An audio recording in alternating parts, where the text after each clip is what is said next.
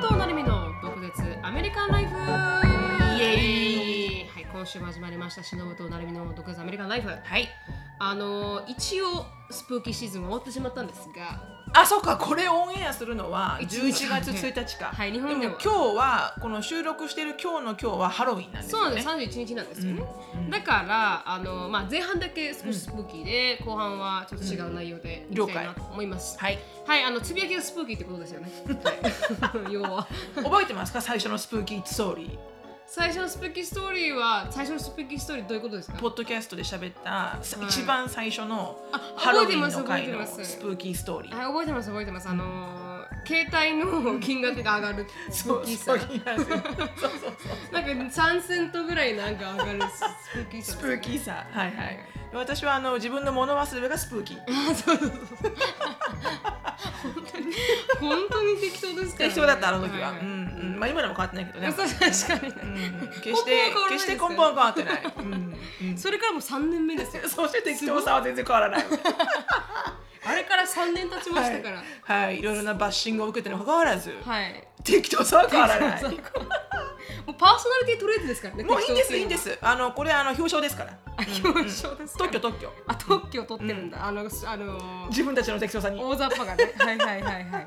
ありがとうございます、はい。私2つあるんですけど1つは、あのオンラインサロンで、怖いもの怖いあ話？うん。の会を持ったんですけど、ん。まあ、いろんな方から参加してくれた方から、あの怖い話を聞いて、うん。皆さん意外に霊感がある方が多くて、うん。うん。で多分参加したのが8人9人の中で、うん。3人ぐらいは実際にこう感じるとか、うん。まあ、見える方は少なかったですけどすごいね。はいだから、うん。あ意外に顧問なんだなと思って、うん。私たちの私の周りってあんまり見える人ってすごく少ない、まあうん。上間さんぐらいですよね。上間さんぐらいだね。上間さん、有名な上間上間さん。有名な上間さんぐらいしか、うんうんあの見える方って存在しないんですけど、うんうんうん。でもやっぱりあのこんなにいるんだと、本当だね、うん。身近にね。はい、30%が見えるってことなんで,、でそんな話をした後、うん。うん。そうみんなで一生懸命こういうことが見えるんですよねとか、うん。こういうこと経験をしましたって話した後に、うん。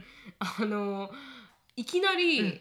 あまワンオブのメンバーさんの,、うん。あのじゃあもう終わりましょうねって言った時に、うん。ボーンって物が落ちて 棚からそれも見える方なんですよその人が。その人が感じる方で、うんでなんかこうその話す前に、うん。全部始まる前にこういうの話すとなんか寄ってくるんですよねみたいな話をしてた時の、うん。一番最後に、うん。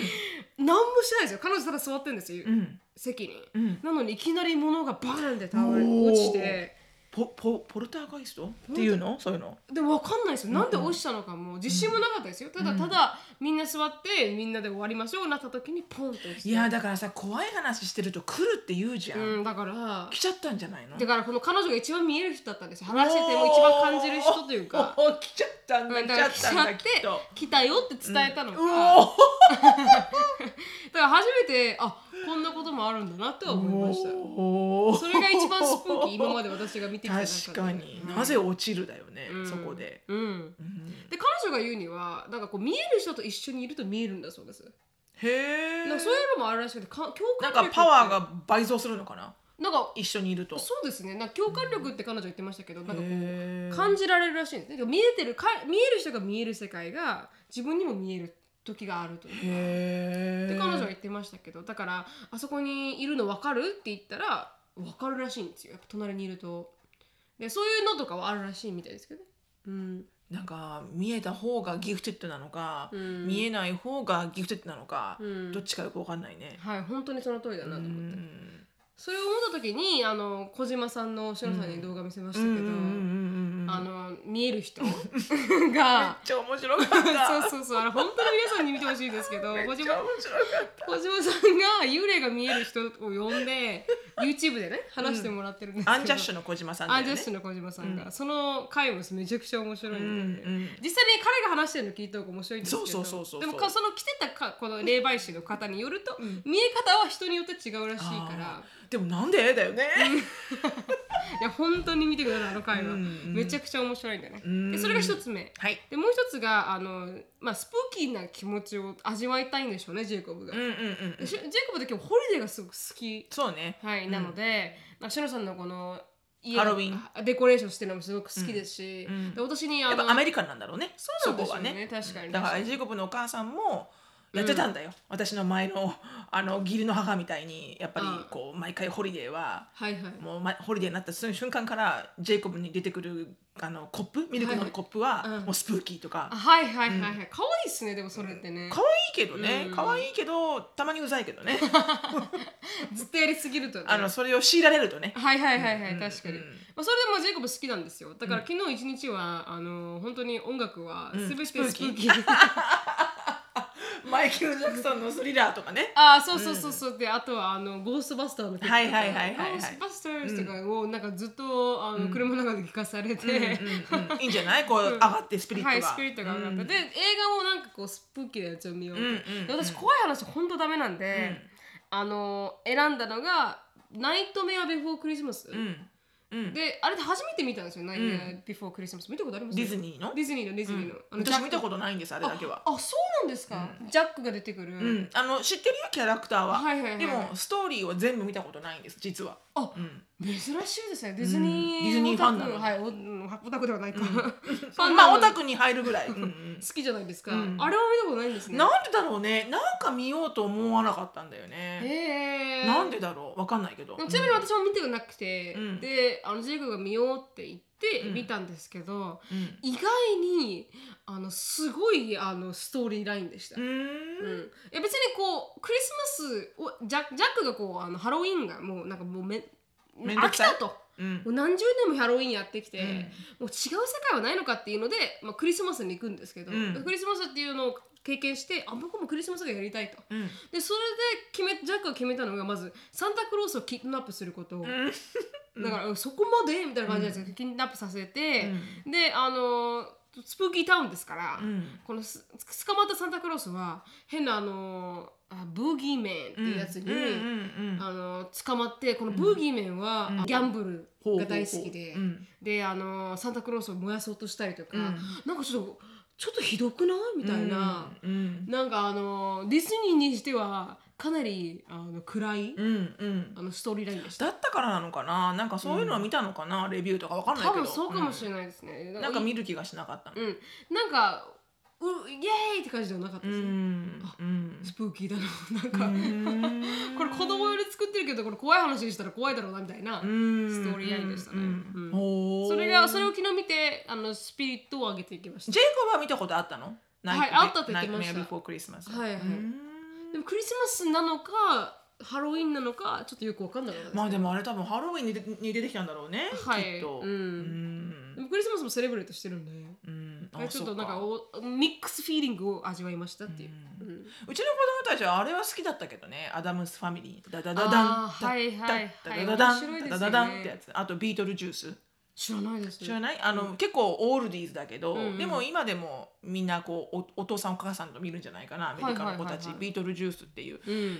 はあマイケル・キートンっていう男優さんがやってるんだけど、はいはい。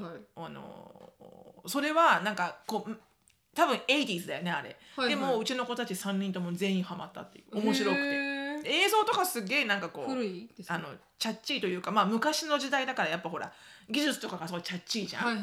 うん、でもストーリーが面白くて、うん。よく見てた。うん。今度見てみます、はい。ハロウィンシーズンが来たら何？来年？今見たらどう？来終わっ年ちゃうんで。1年後？それリマインド渡しないといけないね 1年後にまた。でも毎回これを何話したっけ？去年っていうのを聞きながらねその時にわかるね。ああそっかしのさんこの後言ってたなって思って見るようにしますわ、うん、了解了解、うん。なので、それ以外私は怖い話は見たくないんで、うん。はい、なのでそそれがまあつぶやきでした。はい。なるみちゃんが言う怖い話ってホラー映画が見たくないんだよね。もうなんか全体的にダメですね。サスペンスとかダメなの？あシリアルキラーとあかーそれもあのそれシリアルキラーっつってもあの、あれよあの13日の金曜日とかジェイソンとかジェイソンとか、うん。ああいうのはホラー映画だからね、はいはいはい、うん。私何がサスペンスに入るのかちょっとよくわからないですけど、うん。あんまり見てこなかったと思います、うーんぜひ見ていただきたいね、はい。すっごい面白い。見ます、はい。ありがとうございましたありがとうございます。で私もじゃあそれあの同じ系なんですけど、はい。あの昨日昨日昨日？一昨日？昨日か、はい。あれ？昨日？金曜日おとといだ、はい。もう分からなくなっちゃったもう 昨日だかおとといだかもう。あのもう2021年も終わりまし。たよそうそうそうそう。そう、うん。あのオンラインサロンでハロウィンズームをやったじゃないですか、はいはいはいはいあの時に、うん。はい。あの時に2人の方から、はい。 Don't Breathe がすごく2018だったかな、はい。映画として出たのは、うん。のあのサスペンスのあの映画、はい。ホラーじゃないです、はい。サスペンス。の映画が、うん。すっごい本当にその名前の通り、はい。もうこう息ができないぐらい、はい。こうすごい gripping でこう、うん。常にこうあーあーみたいになるみたいな、はいはい。私そういうの大好きだから、はいはいそうですもんね、うん、でホラーは嫌い。でもうん。そういうのは好きなの、はい。で見たのね、うん。昨日家族全員で、はい。もうね釘付けでした。あ本当ですか？全員釘付けでした。へえ もうショーンなんかそれ見た後、うん。あの犬一匹うん。ベッド連れてっていいかっつって、うん。怖いから？怖いから。えー、そんなにパイパー連れてっていいよって言って、はいはいはいはい。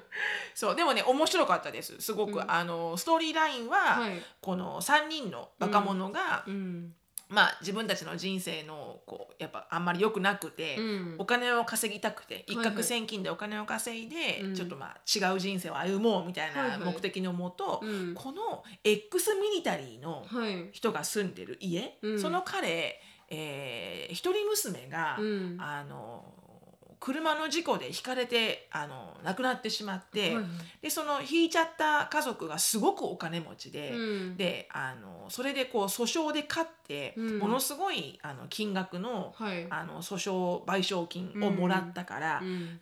あの彼の家にはめっちゃキャッシュがあるっていうのが分かって、はいはい。でもうジジイだし、うん。であの X ミリタリーでなんかそのイラクの戦争かなんかで失明しちゃって、うん。目が見えない、うん。でジジイうん。で一人暮らし、はい。もう簡単じゃんってまあ言って、確かに確かに。3人が入る、そうしたらっていうところなんだけど実はその彼がうん。ものすごい聴力の持ち主で、うん。目が見えない分ね、うん。耳がすごいいいのよね。はい。だからしかも元 X ミリタリーだから、うん。まだその感覚を失ってないわけよ、はいはい。めっちゃビルドアップなの。うん。ジジイなんだけど、うん。全然贅肉ないの。もう超いい体してるはいはいなんだけどね。なんだけど。でうわこれジジイただのジジイじゃなくない？みたいな、うん。でもう音聞いただけでバンバンとかで撃っちゃうわけよ、はいはい。的中して、うん。でそんなので要はあのバーグリーに入られて、うん。でそれをジジイが気づいて、うん。でその3人いるはい。中の3人をそれぞれこう、まあ、殺していくようなうん。ストーリーなんだけど、はいはい。実はそこにすごい秘密があってその3人が「やべえ気づかれた!」って言って逃げようとする中、うん一1人が死んじゃうの最初に。はいはい。あいいんですかそのこと言って。うん、それは大丈夫だもん、はい。あの本当ビギニングで死んじゃうから。わかりましたわかりま1した。人目はうん。すぐ気づかれてジジイに。はい。すぐ殺されちゃう、うん。もうね分かったの、うん。この人多分すぐ死ぬよ先にっていうはいはいはい。でその後残された2人は、うん。呼吸さえしなければ、うん。気配け消してれば分かんないじゃん。はいはい。おおじちゃん見えないから、うん。そんで気づかれてないから、うん。逃げようって言って、うん。そのじじいの家から逃げようとするたした時に、うん。そのおじさんのうん。あのそのそもそもうん。最初にほらあの殺された人はい。に自分の家にさ盗みに入ってきたわけじゃん。だそうですねか悪いやつですらセルフディフェンスじゃん。うんそうです。でも、うん。その死体を隠し始めたのよ。あららら？その親父が、いうん。やなんかあるでしょこれ、うん確かになんで隠すの、うん。や警察来られたら困るんでしょ。あーっていうところで、うん。すごい秘密があったわけよ。それをディスカバーしちゃうんだけど、はいはい。もうねずーっと見てました。あ本当ですまばたきもできないぐらい。ぜひあの推理小説とかが好きな方だったら、うん。あの見てください。それはどんどんどんどん秘密を解き明かしていくんですか？まあどんどんっていうか最初のうちにバーンって分かって。あうん最初は分からなくて、うん。終盤でその秘密が分かって、はい。でそれからまた盛り上がっていくって感じ。うーうん。んこの設定がいいですね。うん、面白かった。入ってくるやつらが、うん。あの悪いやつってところが私はちょっと安心しました。うんあうんうん。なんかねうん。どっちも言えない。なんか、うんうん。それもあんま言えないんだけどなんかそんなにすごいチャランポラなチャラ男じゃない、なん。か、はいはいはい。その3人にもちょっとストーリーがあって、はいはいはい。うん、唯一先にそその殺されちゃうやつだけはチャランポランチャラチャラなんだけどだから最初から分かったの、こいつ絶対先死ぬよ。もうストーリーの,、ん。あのこのキャプチャーされてはいはい。るこの人物像が、うん。あもう辛すぎ辛すぎて。辛すぎて。絶対こいつは先に死ぬ、ね。はいはいはいはい。それってなんかあのー分かっちゃいますよね、うん。あこいつ多分最初はね。らんべみたいな、うんうん。うん。でもそれ以外は、うん。残された二人にはやっと理由があって、はいはい、うん、でまああんまりちょっとねつまんないからだけど、うんすごく面白かったです。私あんまりあの主人公がいいやつで、うん。あのあ最後に死んじゃうと？最後に死ぬとかダメなんですよ。あかわいそうだもんね。う。んでも今回の場合は、主人公自体があまり良くない、うん。うん。うん。まあ、インテンションで行って、まあ当然の報いを受けるわけじゃないですか。そうそうそうそう。ねれの設定は好きですね、うん。うん。ううんん。なんかあそれだったらなんかこう正義が勝つみたいな。正義かすいうか、あの、まあ、お前、you, you get what you deserve。そうそうそうそうそうそうそ。それこうされるよ。出た。極論系。出た。what you, you, you what you get! そうそうそう。入らなければよ、最初かよかったのに、入ったから、それもトランスパーシングしてるから、お前が悪くて銃を向けられるのは、ね、正直仕方ない。確かに、私もそう思った。本当ですか？ムービーの中で、うん。いやいや来なきゃよかったじゃんじゃあ。そうそうそうそうそう でもほらホラー映画ってなんかああ新しい家買っちゃったってなんか言って買って、あここになんか道具が霊が住隠れてたそうそうそんなんだったらちょっとかわいそうだなと思っちゃう。んですけど、うんうんうんうん。でもなんかそそれはもう本当に本当に湯気はちうんでって感じ、そうそうそうそう、その通り。だから私的にはいいストーリーラインです。ね、そうでも推理系って、うん。そんな、うん、確かにこうかわいそうなのもあるけど、うんあここでこの人は殺されちゃったのかみたいな、うんうん。でも私もね子供が死ぬとか、ね。ペットが死ぬとかは耐えられない、私。うんうん。だからそういうのは見れない。はいはい、そう。でもだからそれであの本当に推理系が好きだったら、うん。あのぜひあのご家族と。10うちの息子12歳だけど、はいはい。あのまあ見れました。一応あれあ rated R ですよね。レイテッド多分ねすごいバイオレンススだから多分そうじゃないかな。そうですよね。ううん。んありがとうございました、じゃあ見てみたいと思います。ぜひ。うん。なんか2000あとその「Don't Breathe 2」も今出てるみたいで、はいはいはい。最近出たんですもんね。それが最近なのかな、はい多分。わかんないんだけど、なんか2はなんかこう分かる？1がいいとちょっと2そうですよね。はなんか見ていいもんだか悪いもんだか、ううん。んまあちょっと考える。はい。2を見るかどうかそうですね。はい。2はどういうふうにもう問題をあ解き明かしちゃったら、ん。どういうふうに転ぶかちょっと気になりますね。そうね、うん。うん。それはね1の終わりを言わなきゃいけないから言えないから言わない。あわかりましたじゃあ。言わない。はい。はい。じゃああのーありがとうございました。はい。はい。Amazon よりお知らせです。この番組を楽しんでいただいているリスナーの方は、さまざまなポッドキャストが Amazon Music で楽しめると知っていましたか、Amazon Music Unlimited に登録すれば、ポッドキャストほか7500万曲以上の音楽やミュージックビデオ、ライブストリーミングなど、さまざまなエンターテインメントコンテンツが楽しめると。好きな曲だけにスキップし放題で、楽曲をダウンロードしてオフラインで再生すれば携帯のデータの使用量も気にしなくていいし、高音質ストリーミングが追加料金なしで楽しめると、はい、ちなみにしのさんは使ってみてどうですか、そう使ってみたんだけど、ん。すごいあのーなんていうの？あのもう夏メロオンパレードです私。っていうのもアメリカで住んでると、日本の曲の夏メロにアクセスがなかなか難しそうくて、ですよね。アップルアカウントとか全部 IP アドレスのアメリカベースになっちゃうから、どうしてもアクセスできなくて、で聞きたいなと思ったら YouTube でしか聞けなかったんだけど、どうしてもコマーシャルとか入っちゃうじゃん。そうですよね。でしかも YouTube 画像が入っちゃってるから、はいはい。こう車で聞こうと思うとデータが重すぎて、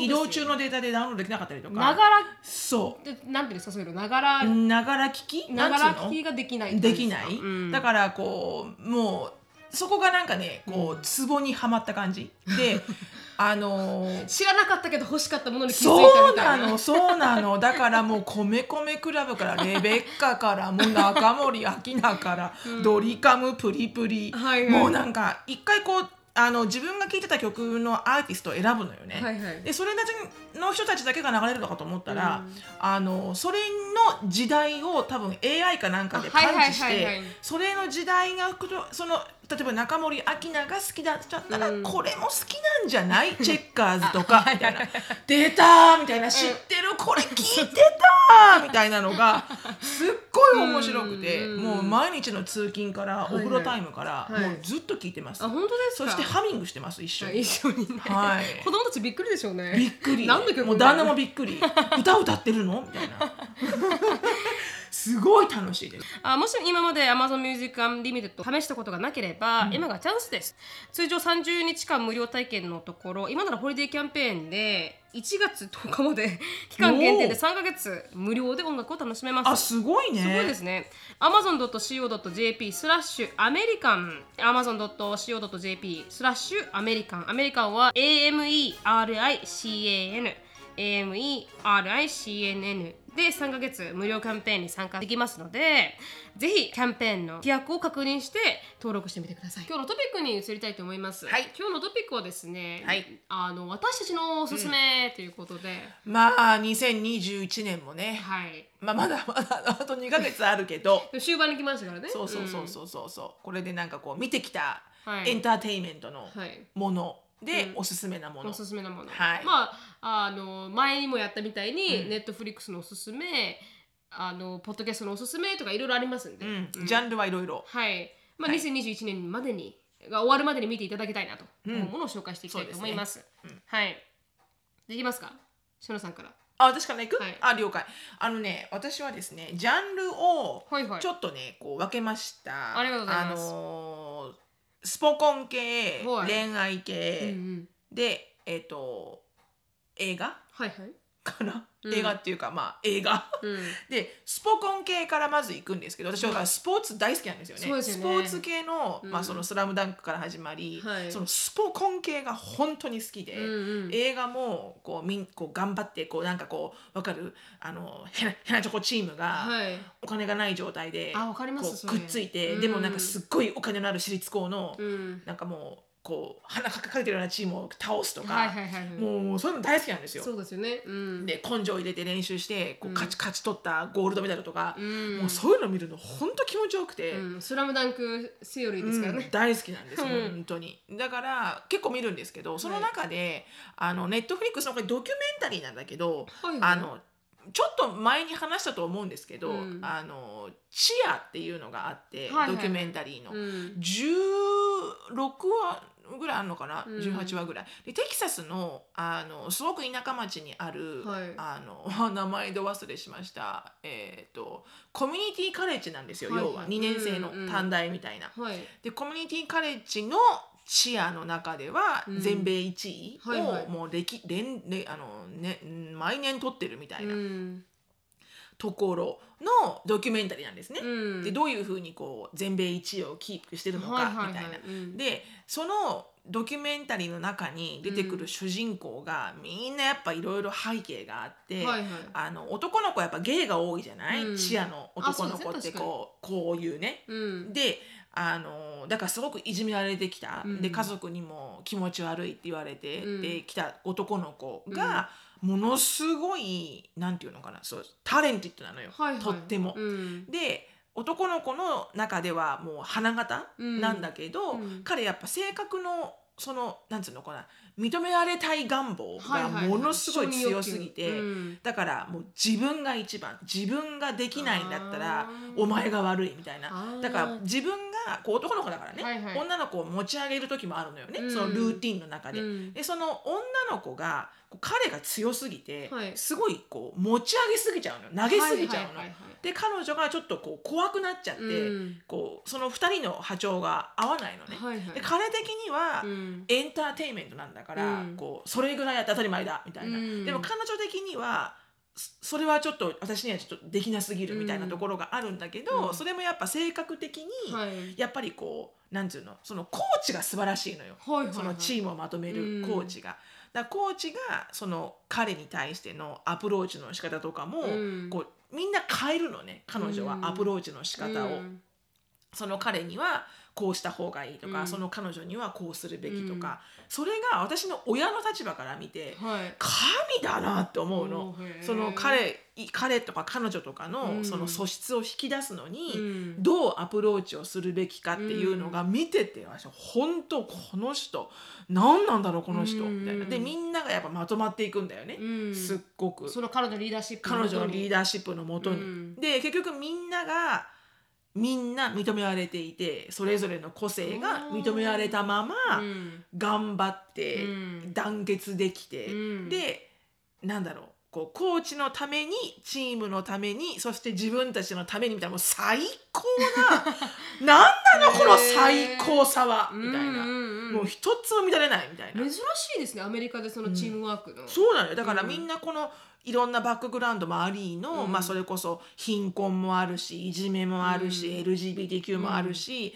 そんな中で一人あのギャビー・バトラーっていうチア界ではもうなんかもう神って言われてる、うん。要はなんかもうジャスティン・ビーバーみたいな感じで,、はいはいはいはい。でちっちゃい時から YouTube 始めてそれで有名になって、うん。でおとんとおかんがもう芸能人のように彼女を売るんだけど、はいはいはい。娘のことをね、うん。私唯一そこだけは嫌だったの。なんか見てて、うん。このおとんちょっと。うん。良くないなって思うとこがあったんだけど、あまりにもこう商業商業しすぎてて、はいはいはいはい。ででもその彼女のちょっとちょっとこうストラゴーとかもあって、うん。そのソーシャルメディアですごくやっぱりこう人気があるけど、自分は「I'm only Gabby」みたいなのがあって、あったりとかね、はいはいはいはい。でもやっぱみんなからこう尊敬の目があるから、うん。それを保たなきゃいけないとか、うん。なんかいろんなのが出てくるわけよ。はいはいはい。であのすっごく良かったので、うん。これはもうぜひねチアリーダーには一切興味なくても、はいはい。でスポーツに一切興味なくても、うん。人間模様が面白い。すっごく面白ドいから。キュメンタリーって言ったんですけどそれはシーズンシーズンがあるんですか、うんワンシーズンだけ。ワンシーズンだけ、なのでワンシーズン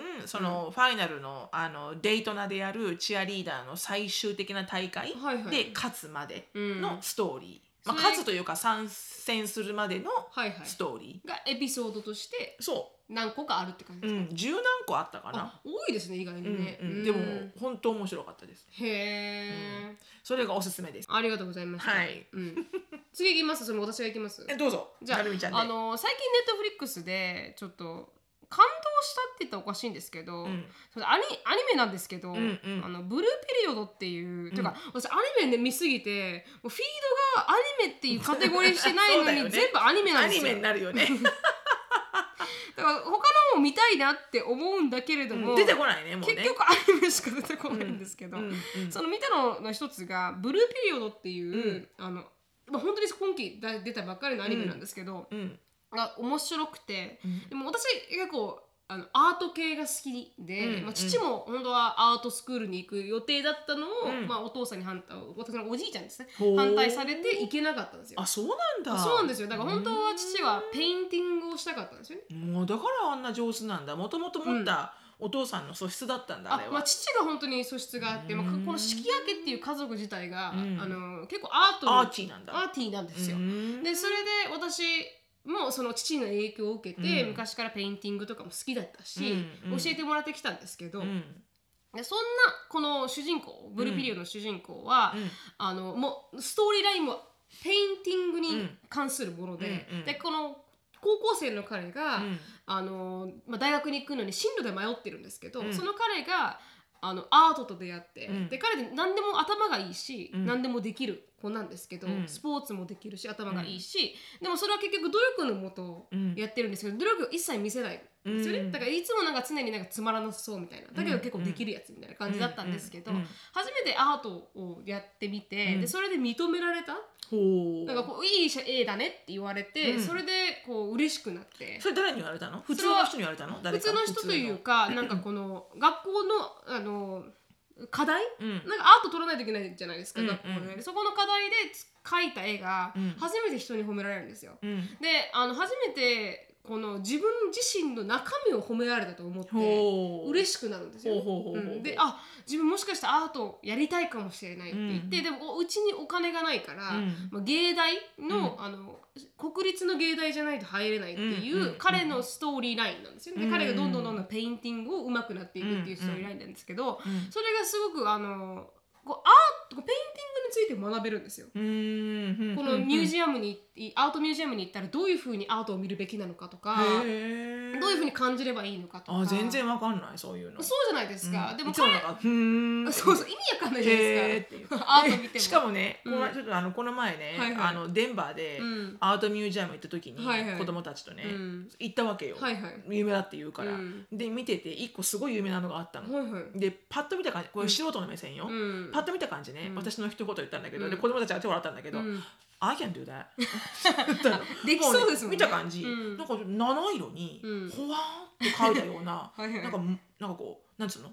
あのうん。ほわーっとしたちょっと、うん。ちょっとちっちゃいい家があって、はいはい。3軒ぐらい、うん。あとはなんかこう夕焼けの波をこうなんか描いた感じ、はいはい。なんか I can do that. 本当ね。うんわかんないね、その価値がわかんないね。わかんないじゃないですか、でうん見方がわかんない、主人公もピカソあんま好きじゃないですよ、うん。でピカソの意味がわからないって言うんですけど、うん。でも彼にのセンスに合ったアートはあるから、別になんか高級説明の仕方が面白くて、うん。なんか高級寿司を食べさせて寿司が嫌いな人に食べて、これ高級なんだよって言われてもわかんないもんね。わかんないじゃないですか、うんうんでも自分が価値があるって思ったものに価値があれば、それはそれでよくて、うん。っていう感じの見方でアートを見ていかないといけないとか、うん。いろいろこうほこういうねアート心をくすぐられるなるほどなるほど、うん、ストーリーライン、うんうんでなんかなんか無性に泣けるんですよ、へえ、うん。多分このやりたいことを、うんなんか我慢してる人とか、なんか将来これがやりたいんだけれども、うん。でもお金がとか思ってる人は見るとうん。勇気づけられます、へえ、うん。なんかこうあそうだねっていう、うんやってもいいんだっていうこのうん彼の感情とともに動くんで、すごくあのうん私はいいなって思いましたね、もうなもう終わってるのねまだ終わってないです。始まったばっかりですね。あ始まったばっかりまだ3話とかぐらいしか出てないうんなんだっけもう一回タイトル言って。ブルーピリオドっていう。ブルーピリオド？ピリオド。はい。っていうまあアートを今までなかったんですよあんまり。し確かにね。アアートートをテーマにした。たアニメなんて。ねえ、うん。アニメなんて。うんまあまあまあ知らないわね私は、うんうんうん。だからだから私にとっても新鮮で、そうだね。スポーツあるじゃないですか。音楽。音楽、ううん。ん、確かにアートってあんまなかったうん。ね、アートでのし上がっていくっていうのはないなと思って、うんもうおすすめでした、うんはい、それが Netflix only ですね Netflix only、はい、なるほど。はい、ありがとうございました。なるほど。ありがとうございました。はい。次しのさん。私はですね、うん。どっちにしようかな。あのー恋愛系？はい。の映画で映画っていうかこれ映画？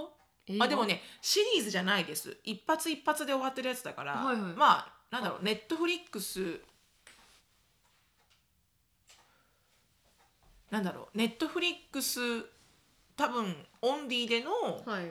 まあ映画になるのかな、うん。別に映画の劇場公開してるわけじゃないけど、はいはい。であの最初これ去年かな？言ったの。うん。あの可愛い恋愛映画を見たって言ったじゃないですか、はいはい。ショーンがうん。見てって言って、うん。私に言ってきて、うん。ショーンが見てショーンも好きだったっていう、うん。であの「To All the Boys I Love Before」っていう、うん。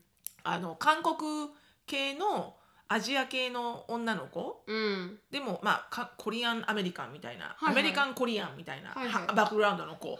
の高校生の話が最初なんですよね。はいはい。でそのあの彼女がその彼女の多分妹が、うん。あの今まで彼女が書いたラブレターをうん。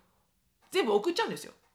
あはいはいはいはい。見たかもしれない私も。一気にうん。それでさそこからストーリーが始まるんだけど、うん。でその一番最初はその高校ですごく好きだった彼とうん。どういうふうにこう恋に落ちるかみたいなはいはい。感じなんだけど、うん。でもあのそれがすっごい可愛らしいストーリーで、うん。前も言ったかもしれないけど、うん。結構これアメリカのラブストーリーって、はいはい。まず寝る、うん。まずキスして寝る。確かに確かに。そっからドラマが始まるじゃそうんですそうです。え私彼女じゃなかったの？あなたの。そうそうそう他にいたの？人が。うん。みたいな。でそっからなんか取り合いとかさ、はいはいはいもうもうビバリーヒルズよね。ビバリーヒルズ。うんビバリーヒルズ、うん。でもそれが結構王道な中、はい。このあの「To All the Boy Love Before」っていうのうん。はすごいなんかこう私がうん。こう育ってきたよく恋愛漫画にある、その両思いになるまでのカテゴあのプロセスうん。を踏んでる、あの話だったからん。すごいリレータブルだったの。面白かったのね、うん。でドキドキもするしうん。悲しかったりもするし、うん。で最後はこう両思いになってうん。終わるみたいな。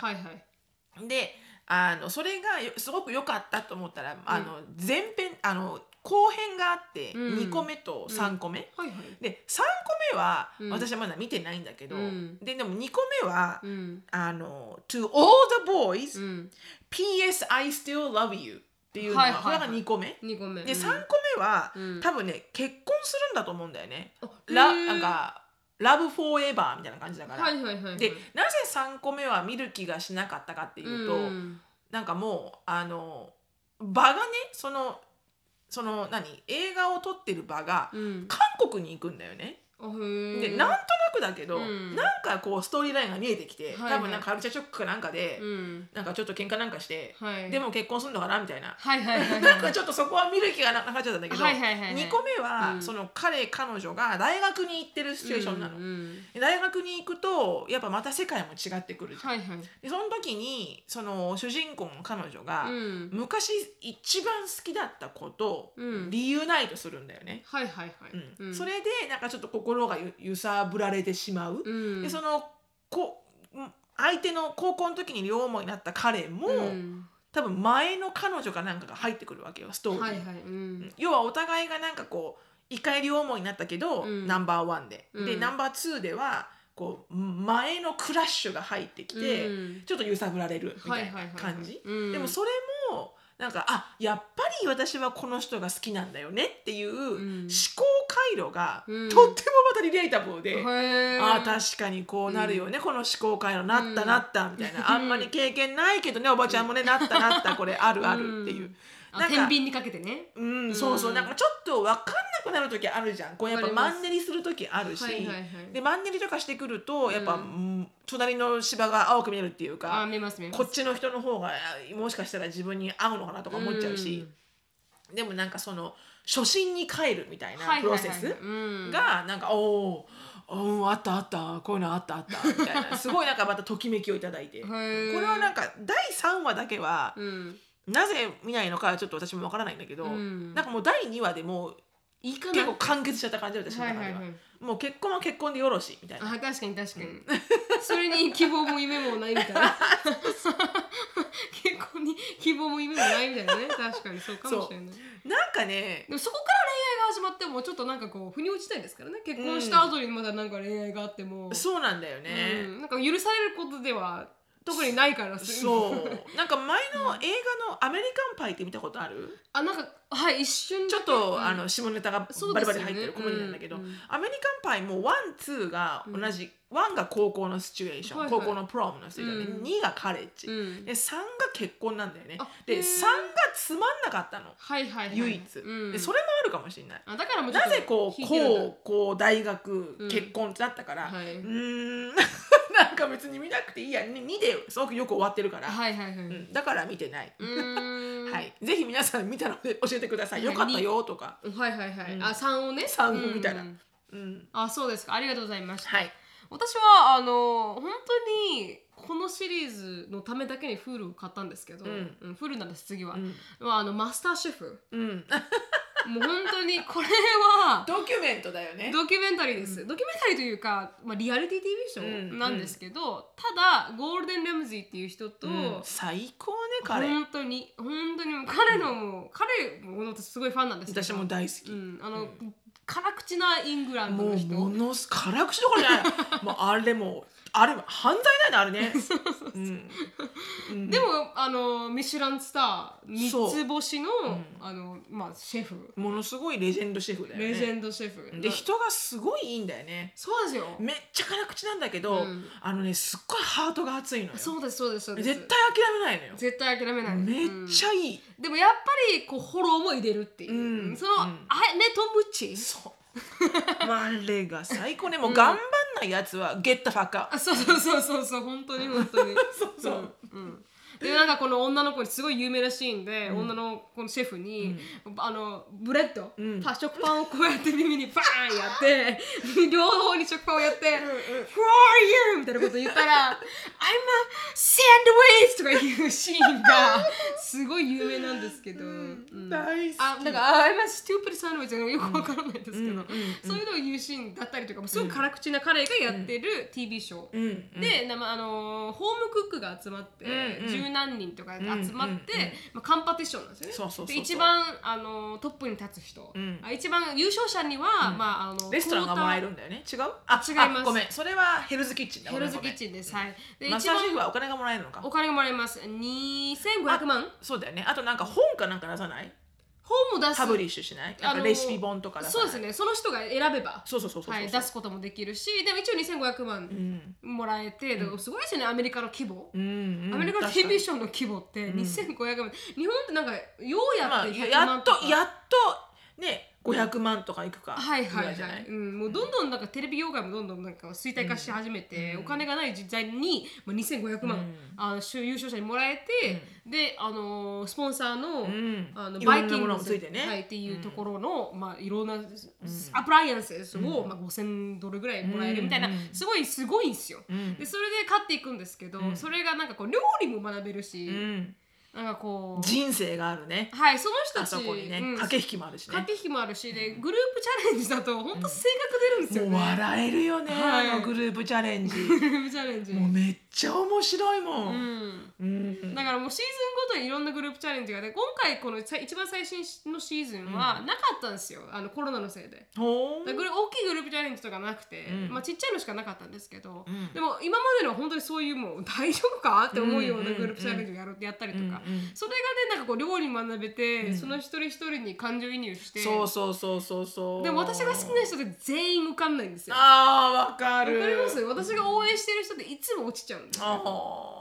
うんなんかちょっと弱いところがある人を応援しちゃうんじゃないの？そうなのかもしれないです。ううん。ん、なんか感情移入する人は落ちちゃうんですけど、まあそれが私は好きで、マスターシェフはもう全部見ました。うん。私も見た。全部見たかなわかんないけど全部ではないな、でもほぼほぼ見てる。うちの,、あのアンディも大好きだから。あ本当ですか？ゴールデンラムゼ面白いですもんね。ゴールデンラムジーが超ファンだからアンディも私も。もうあの人めっちゃ会いたいと思って、うん。あの人のシリーズ面白いですからね。ヒルズキッチンも。全部面白い、うん。ヘルズキッチンからなんだっけ？なんだっけ？バーレスキューじゃなくて。レストランナイトメアレストランナイトメア、もうあれも最高ね。あれもうほんといっつも「Are you fucking nuts?」って言ってるもんね。そうそうそう。「Shut it down!」とかこのレストランもうすぐ閉めて！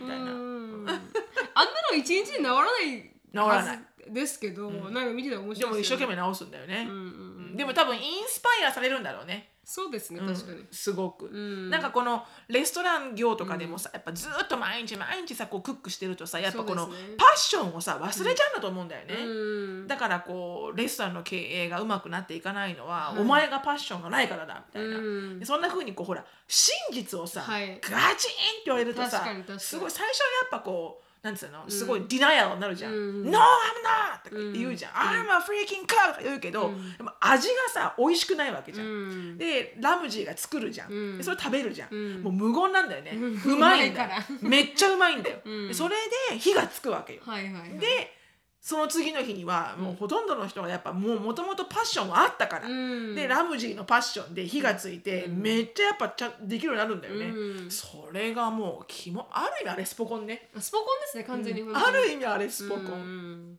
でもちなみにこのラゴールデンラムジーがなんかこうあいろんなシェフ呼ぶんですけどそのマスターシェフね。そうそうそうそうそう。それに対する敬意のあの表し方ね。表し方も最高です、あのマスターシェフに出てくるさ、デブな人いるじゃんはいどっち？あのえあのあの試食する要はあのジャッジの中でもう一人？すっげえあのダイエットして細かったんだけどはいはい。一、人すげえメキシカンの方デブな人いるじゃん。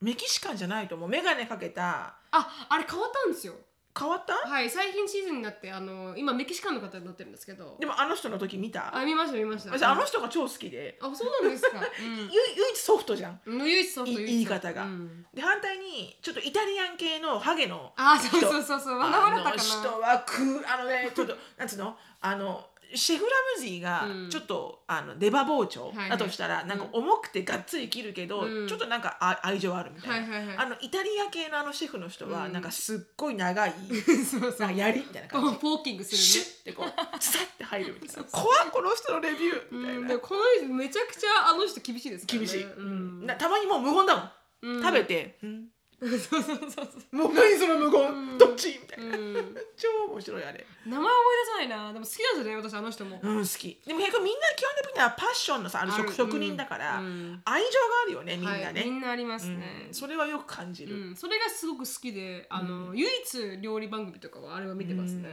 ん大好きですね、うん。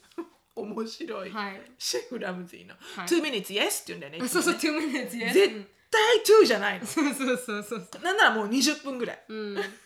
あーなんて言うんだったかな？First thing clear っていう？first thing clear とか、うん、this absolutely beautiful とか。だからそんなそんな言い方するんですよね。必ず、すごい面白い、英語とかちょっとなんか、毎回同じの使ったりするからそうそうそうそう。覚えますもんね。思える。プリトゲザやもうすっごい見てるから超覚えるなんかあの魅力の一つですね、うんうん。見てください。おすすぜひめっちゃ面白いです。はい。とじゃあ次はどっちにしようかな。もうなんかやっぱハロウィンだからサスペンス系にしようかな、はい。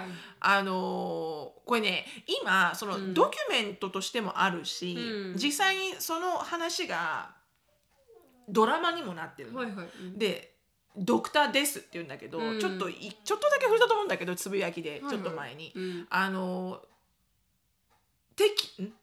テキサスじゃない。あの有名な、うん。えっ、と要はなんなんなんつうんだあれ。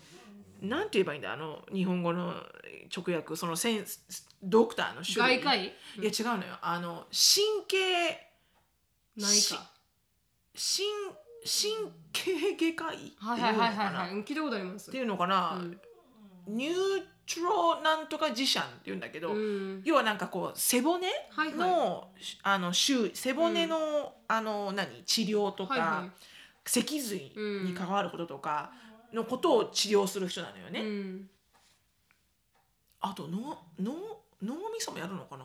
うんそう。要は全部神経なのよ要は、はいはいはい。このここのところのうん。首の後ろにある神経とか脊髄とか、うん。でなんかこうせんいろんなドクターがいるじゃん、はいはい。内科医とかあいますいます。眼科医とか、うん。ねいろんなあるけどそのそのカテゴリーの先生ってものすごいハイエンドみたいで、はいはい。もうめっちゃ高級取りらしいのね。うんうん。でその先生を病院で持つことができると、はい。要は要はハイエンドな客が来るわけよ。病院にとっては。客,、はいはい。客っていうとちょっと語弊があるけど、要はほら難しい治療が必要な人たち。うんそうそう脊髄の治療が必要とか、うん。ちょっと脳の神経に絡んでるところとかっていうと要ははい手術代も高い、で先生の専門家医のものも高い、うん。だから要は病院にとってはものすごいお金もらえるお客さんなわけよね。うん。だからその先生がいること自体がうん。病院にとってはものすごいこうマニーメーカーなわけよ。はいはいはい。だから希少価値があるんだけど、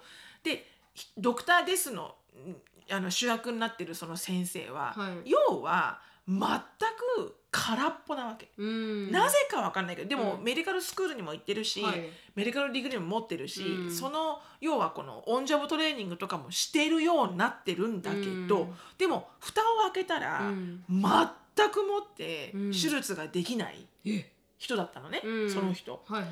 だからどういうふうにそのポジションまで這い上がったのか、うん。ちょっとそこまで調べてないから分かんないよ、はいはい。でもそのポジションまで行っちゃったわけよ。はいはい。その人は、アクシデントでうん、多分なんかラッキーだろうね、きっとうん運かなんかで、うん。本当は行っちゃいけないのに。はいはい。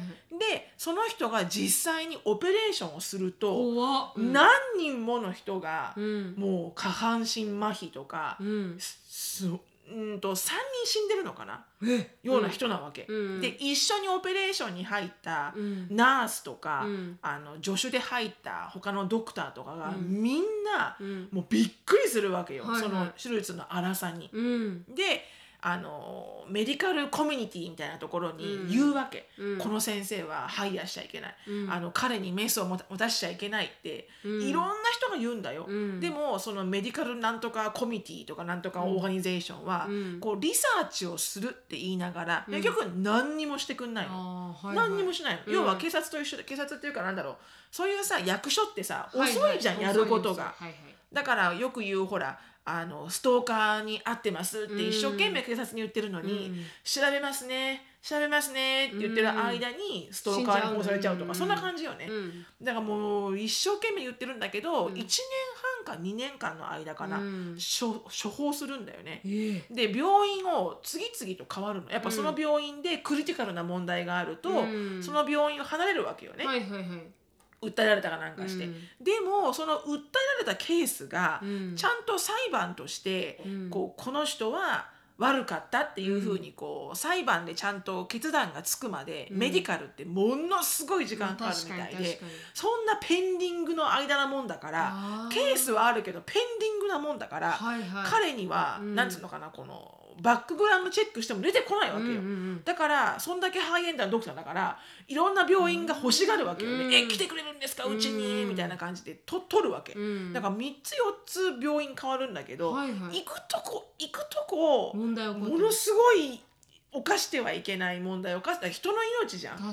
で普通のルーティンワークでやる手術がうん。ものすごいトラジェになったりとかしえてえ。死んじゃうしね、うん。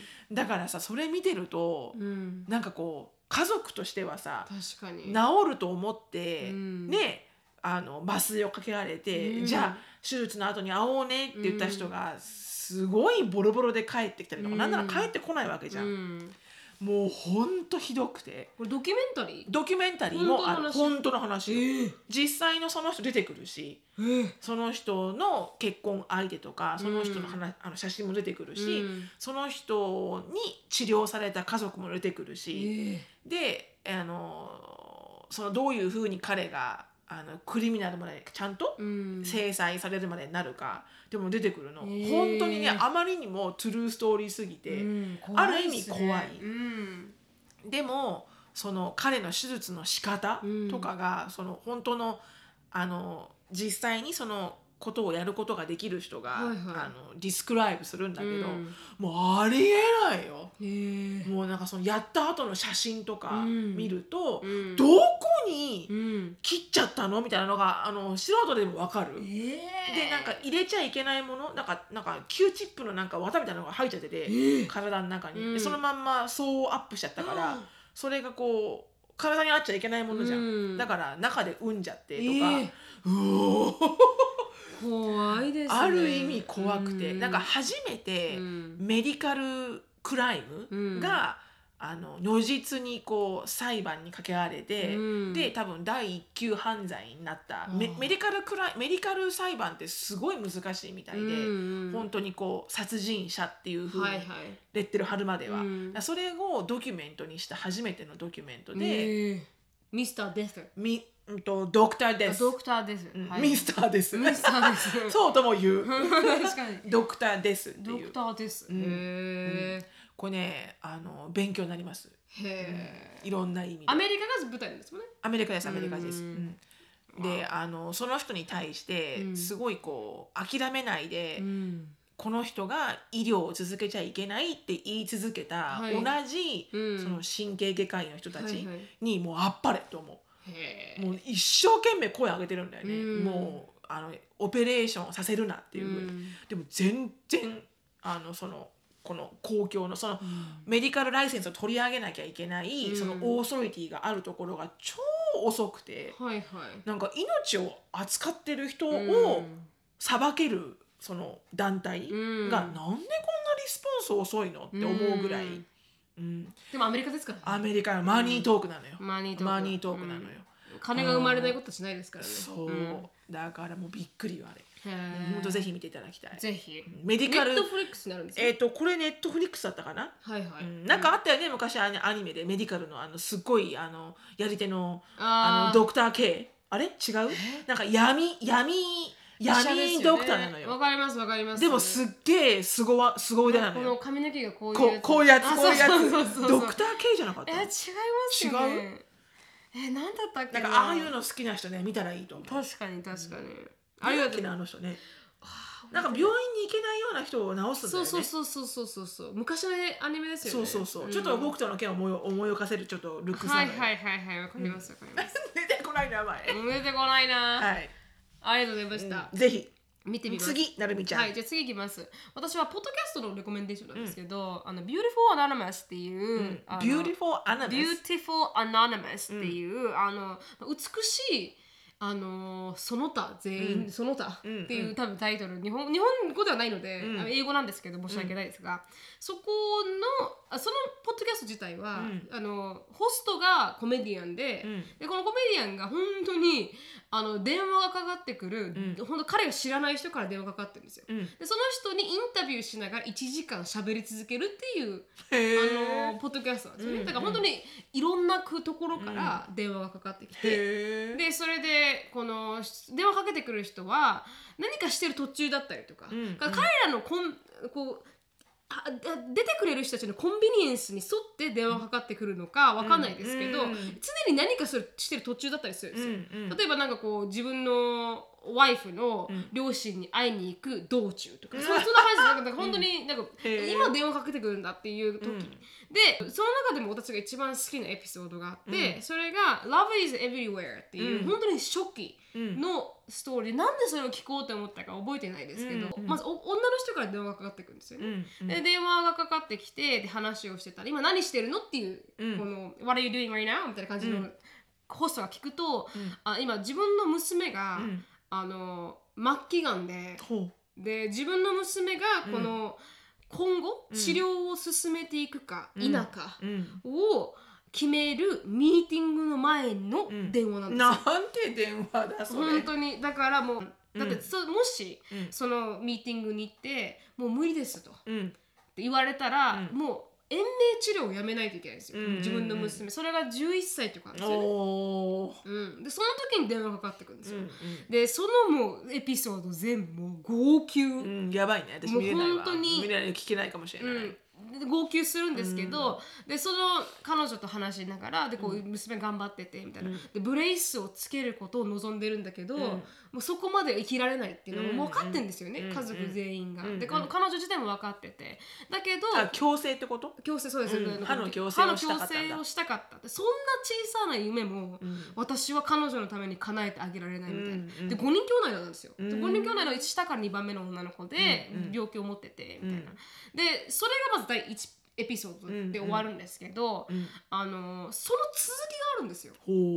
でそれはなんかあのフォローアップっていう「Beautiful Anonymous フォローアップ」っていうう。ストーリーでで最初のいエピソードそれ今「Love is Everywhere」1は、彼女がそのミーティングに行くまでうんうんのストーリー、でそしたらその後1年後だから、じゃあどうなったかん。がこの2話に出てくるんですよ、フォローアップに出てくるんですけど、でその内容は何かというとやっぱりなくなっちゃうんですよ彼女が。うんでうん。延命治療をやめる。うん。まあ、もうこれ以上やっても彼女が苦しむだけだって、うんうんでで母親と父親的には葛藤するんですよね、自分のエゴで生かしてんのか、ん。だからもう本当に週2週間に1回もいろんなところに針刺されるんですよ、うん。子供はね、でそれ苦しいんだけれども頑張ってるんですよね、うん。でそれはそれをさせてるっていうこの親のうん。立ち位置、それは自分の娘が本当に生きたいのか、ん。自分のエゴで娘を生かしたいから、ん。毎回痛い思いをさせて生かしてるのか、うん。わかんないんですよ。うん。うん。うん。でそれで娘に聞いて、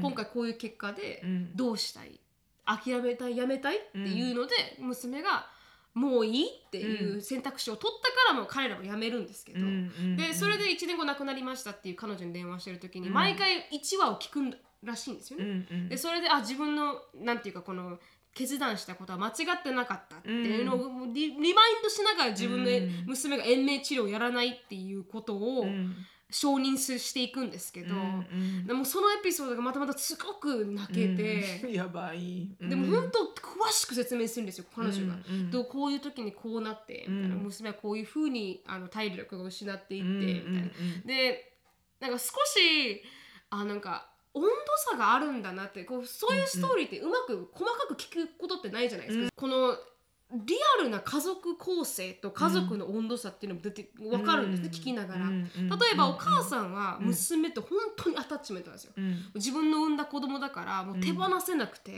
でずっとしがみついてで亡くなった後もずっとしがみついてるって感じなんですけど、当たり前じゃないですか母親だから、なんだけれどもこの娘が死ぬ間際って本当にもう亡くなる前に、もうもしかしたらあと 1, 1時間も2時間もないだろうって時があって、うん、それでみんなを集結させるんですよ。5人兄弟だから、うん、でみんなに集まってって言うんですけど一、人兄弟の1人が、あのちょっと友達と遊びに行くから、行けないって言うんですよ。なんか行きたくなかったのかな？だ分かんないんですよ。だからそれはなぜ彼がいけないって言ったのか分かんないですけど、でもやっぱりこう延命治療をずっと何年間も続けていくとそ,、れが当たり前になっていくっていうか。それをじゃあちょっと友達と遊びに行くからっていうことも、この彼女が闘病生活をする中でありえるわけじゃないですか,、彼らにも彼らの人生があって。そうそうそうそうそう彼らの人生を生きていて。そうなのそうなの。でもお母さんだけが生きれてないんですよ、うんうん、そうじゃないですか自分の子供だから。そうなの。止まっちゃうのよ、ね、止まっちゃうちでも彼らは彼らのだからもうお母さんだけがどんどん取り残されていくんですよ、うんうんうん、進んでないっていうか時間がね、うん、でも子供たちは子供たちの人間関係があって、それに向けて進んでいくから人生があるのをなんかめちゃくちゃこのポッドキャストを聞きながら理解するというか、結局そのそこでみんなで集まって亡くなっちゃうんですけど、本当に涙なしでは聞けないですけど、深いでもでも聞いた後は必ず、あもう生きてるだけで幸せなんだなって思います、もちろんそうですよ、だからか、彼らが自分の意思で何か子供親を持ってる人だとしたら、彼らこの子供たちが自分の意思で何かをやりたいって思っている、その意思が叶えられるライフスパンがあるってことだけでも幸せなことで、うん、そうそうそうそう本当そう思う、うん、そそれをまた再認識できる、うん、すごい、あの素晴らしいエピソードですね。優しい、本当に。でも残酷なストーリーですね、なんか、少し重なるよね私も。自分の経験上、うちのあの兄が闘病生活してる時に、はいはい、私その時まだ高1だったんですよね、はい、中3から高1にかけて、まあどっちかというと私の中で結構センシティブな時、はいはい、で高校受験があったし、であの第一志望の高校は辞めて、はい、でまあ、ストレスもあったんだけど、あのうちの母親はもうずっとあの日赤っていう病院にあのかかりすぎかかってたから、はい、毎日毎日行ってて、うん、で、まあ、うちの兄が末期肺がんで、うん、でもう亡くなるっていう時に、はいはい、ラストどれぐらいだから半年ぐらいだったかな、うん、ほとんどうちの母親が家にいなかったのが、うん、でうちのおばあちゃんと私がいたんだけど、はいはい、おばあちゃんも足が悪くて、うん、あのどっちかというとこう介護が必要な方だったのね、でもまあおばあちゃんも一生懸命私のために何とかしてようとするんだけど、はい、まあ、できないもんだから、うん、あの周りの人がこう交代で来てくれてて、はいはい、あのいとこのおばちゃんとか、うん、お姉ちゃんとか、うん、あとうちの母親のあのお友達とかね、でご飯とかは別に、そうご飯とかが耐えることはなかったんだけど、はいはい、でも私も高校受験で、大変だったんだよね、はい、私自身も。であのすごいなんかそのね半分半分の気持ちは、うん、なんかその子どお友達のとこに遊びに行くから行けないって言った気持ち、そのあの兄弟がね、うん、だから全部は分からないけど、正直私もあったよね。だから、兄がもうほぼほぼなくなるだろうっていうのはもう聞いてて、はい、で会いに行ったことはあったんだけど、あの悲しくてその会うのが。はいはい、でその帰る時にもう次会えないかもしれないって思うのが辛くて、はい、で帰ってくんじゃん家に。うん、ででも勉強しなきゃいけないじゃん、はい、高校受験の。うん、だからあの会いに行っちゃうと、うん、もうその悲しい気持ちでいっぱいになっちゃって勉強できない、うん、でも勉強しないと志望校に行けないっていう、そのストレスで第一希望はやめたんだけど、うん、で第二希望のところである程度受かるであろうところに行くってことでストレスが減ったんだけど、でも母親に対してなんか、なんで私のことを、あの構ってくれないのとは一回も思わなかった。あ一つも思わなかった、うん。私だって辛いのにとか、うん。そういうのは思わなかった。の、うんなんでか分かんないけどうん。思わなかったの、うん。別に。多分周りにいろんな人がいたし、うん。から分かんないけどね。それはなかったんだけど、うん。そのもし私だ私もはいはい。あの亡くなったよって、うん。あのうちのいとこのおじちゃんが来て、はいはい。朝の4時ぐらいに、うん。で起こされて私とおばあちゃんが。うん。であのなんだっけ亡くなっちゃったからねって、うん。これから病院に行こうねって言った時にうん。行きたくなかったの。うん。なんかもう亡くなったなら亡くなったでう、ん。もうなんかこう見たくなかったそこ。そうですよねそこに行きたくなかったし、うん。現実ですこ怖かったし、うん。でうちのお兄ちゃんの顔を見るのも嫌だったし、うん。で母親が泣いてるところもみんな嫌だったすごい。ね。だから、うん。行かなきゃダメって言ったのは覚えてる、うん。そしたらおじおじちゃんが、うん。まあわかるけど、うん。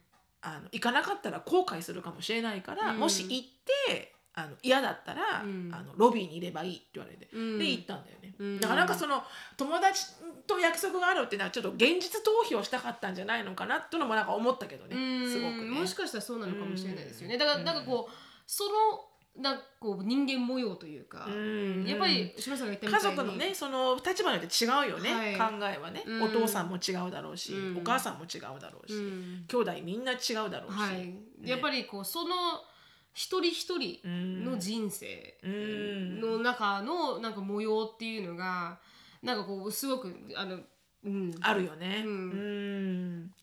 だから複雑だなと思いましたね。ね。簡単にこうこうですああです。言えないね。やっぱそれはうん。ねいろんな家族の模様があるからね、はい。うん。ただまあ本当に本当に生きていることがベストですよ、うん本当にもうのこうなるとあのサンデーチャーチに行きますけれども。本当に本はい当に、うんでもそれをなんか再認識させてくれるというか、うんうんうんうん。あそうだな。健健康であればいいかな。そうなのそうなの。やっぱ、えーあのいろいろね文句ばっか出ちゃうんだけどね。はい毎日過ごしてるとね、うん。うん。でも結局ね亡くなってしまったらもうご飯も食べれないし。そうなんですよ。ね、会う人にも会えないし、あそうなんですよ、ね、だからもう本当ね人生あの、命がある時に楽しむのが一番ですよね、うん。と思いますね本本当にその通りだなと思いました、なので、あのもし自分ちょっと聞いてみようかな、うんちょっと不不幸だなって思ってるとおかしいですけど、こう慣れないちょっと希望を失ってしまってる人、はい。もうもう一回聞いてみると、ちょっと英語だけどね。あそうです英語すみません。英語でしか聞けないんですけど。ね。はいはい。あの、ん。本当にあ生きてるっていうこと自体がも